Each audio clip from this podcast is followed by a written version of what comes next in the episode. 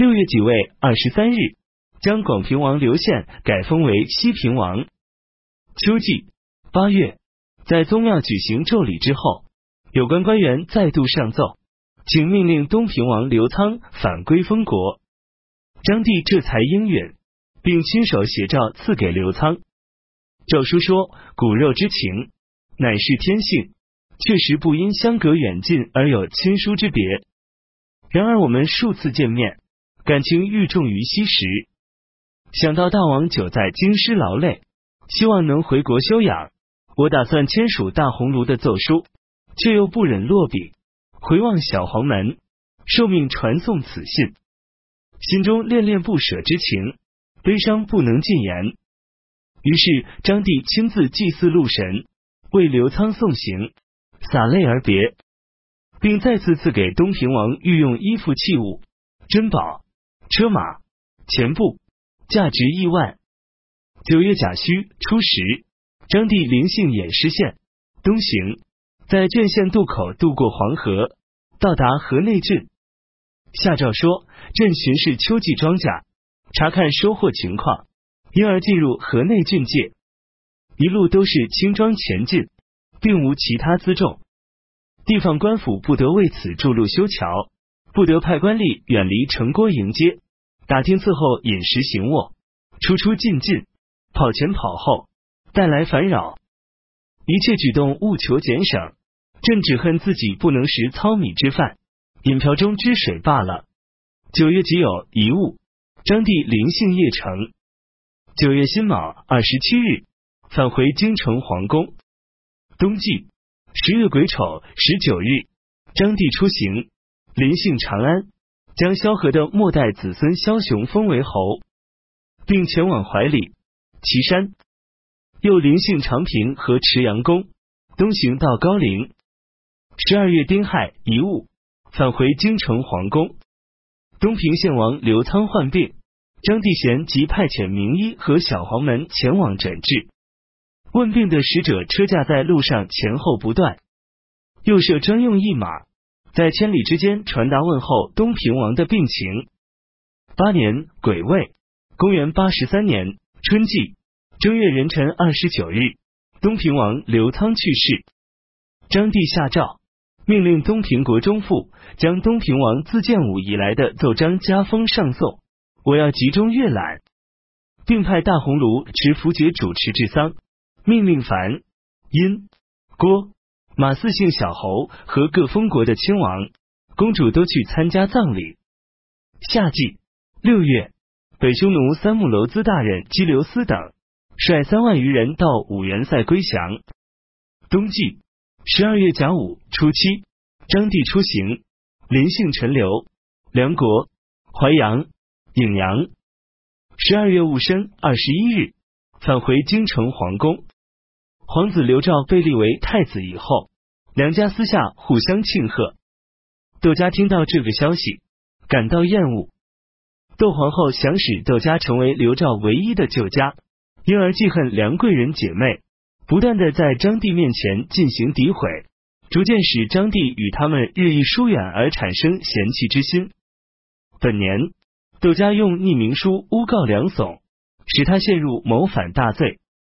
梁悚死在狱中，家属被流放到九真。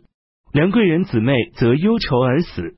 梁悚的供词牵连到梁松的妻子武英公主，武英公主因罪被贬逐到新城。顺阳侯马廖为人谨慎小心，但天性厚道宽容，不能管教约束马家子弟，因此马家子弟全都骄傲奢侈，为所欲为。教书郎杨忠曾给马廖写信，告诫他说：阁下的地位尊贵显耀。四海之内，众人瞩望。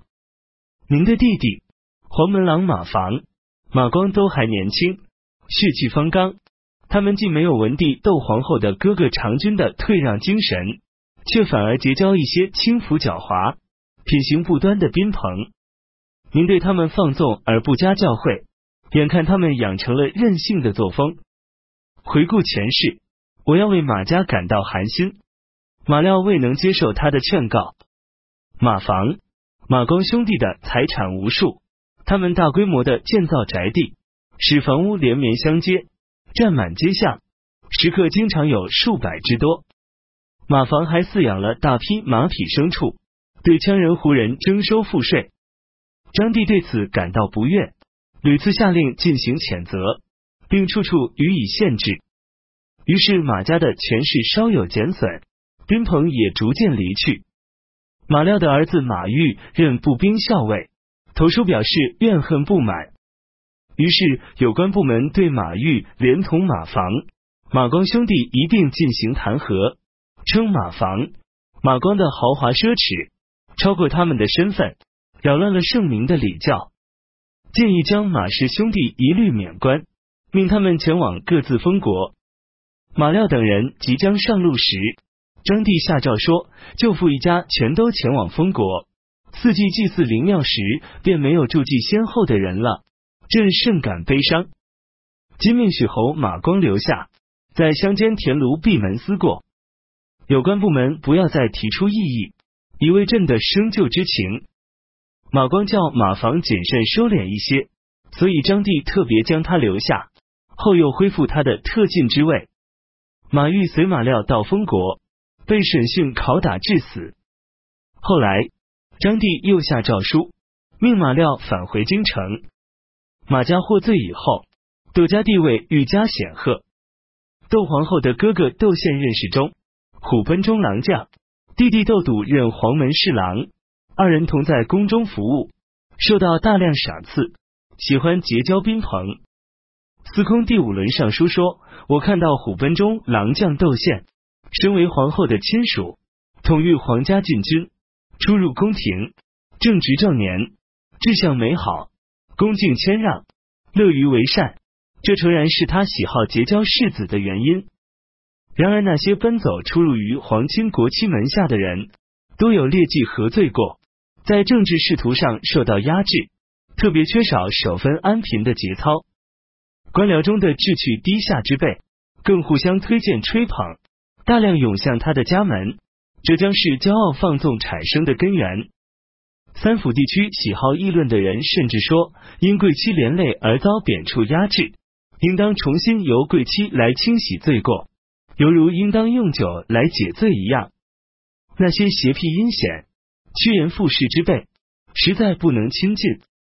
我希望陛下和皇后严令窦宪等人闭门自守，不得随便结交官僚世子，防备于祸患萌芽以前，思虑于灾害无形之时，使窦宪永保荣华富贵，而君臣同欢，没有丝毫隔阂，是我最大的愿望。窦宪倚仗皇后的影响和势力，从亲王、公主到殷家。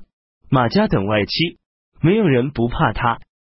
窦宪曾以低价强买沁水公主的庄园，公主害怕他的权势而不敢计较。后来张帝出行时经过那里，指着庄园向窦宪询问，窦宪暗中喝阻左右的人不得照实回答。后来张帝发现了真相，大为愤怒，把窦宪叫来严厉责备道：“神思以前经过你强夺的公主庄园时。”你为什么要采取甚于赵高指鹿为马的欺骗手段？此事多想令人震惊。从前在永平年间，先帝经常命令殷党、殷伯、邓蝶三人互相监察，所以朱贵其中没有人敢触犯法律。如今尊贵的公主尚且横遭掠夺，何况小民呢？国家抛弃窦宪，就像丢掉一只小鸟和腐臭的死鼠。窦宪大为恐惧，窦皇后也因此脱去皇后的衣饰，深切的表示谢罪。过了很久，张帝的愤怒才告平息，命窦宪将庄园还给公主。张帝虽对窦宪没有依法治罪，但也不再委以重任。臣司马光曰：“臣子的罪恶，莫过于欺骗君主，所以圣明的君主痛恨这种行为。”小张皇帝称窦宪的行为无异于指鹿为马，这是对的。然而他最终不能降罪于窦宪，那么奸臣在哪里受惩戒呢？君主对待臣子，困难在于不知道谁是邪恶之辈。假如已经知道而又将他赦免，那还不如不知道更好。为什么这样讲？奸臣为非作歹，而君主不知。奸臣心中还有所畏惧，君主已知而又不能予以处罚，奸臣便明白君主不值得畏惧，就会放纵大胆而无所顾忌了。因此，已知良臣而不能任用，已知恶人而不能铲除，乃是君主的大戒。下邳人周瑜被任命为洛阳令，他下车伊始。首先询问当地大族的户主姓名，下属官吏便隶属李相豪强的姓名向他报告。周瑜厉声怒喝：“我问的本是相马家、窦家那样的皇亲国戚，难道会管这些卖菜的贩夫吗？”于是下属官吏按照他的意图，争着用激烈的手段行事。贵戚们畏缩不安而举止收敛，京城不法行为绝迹，秩序井然。窦笃曾夜行到指间亭，遭到亭长霍言的阻拦。霍言拔剑指向窦笃，并肆意谩骂。窦笃将此事上报张帝，张帝下诏命司隶校尉河南尹去见尚书，接受申斥责问，派武装士兵逮捕周瑜，押送廷尉赵玉。数日后，将他赦免释放。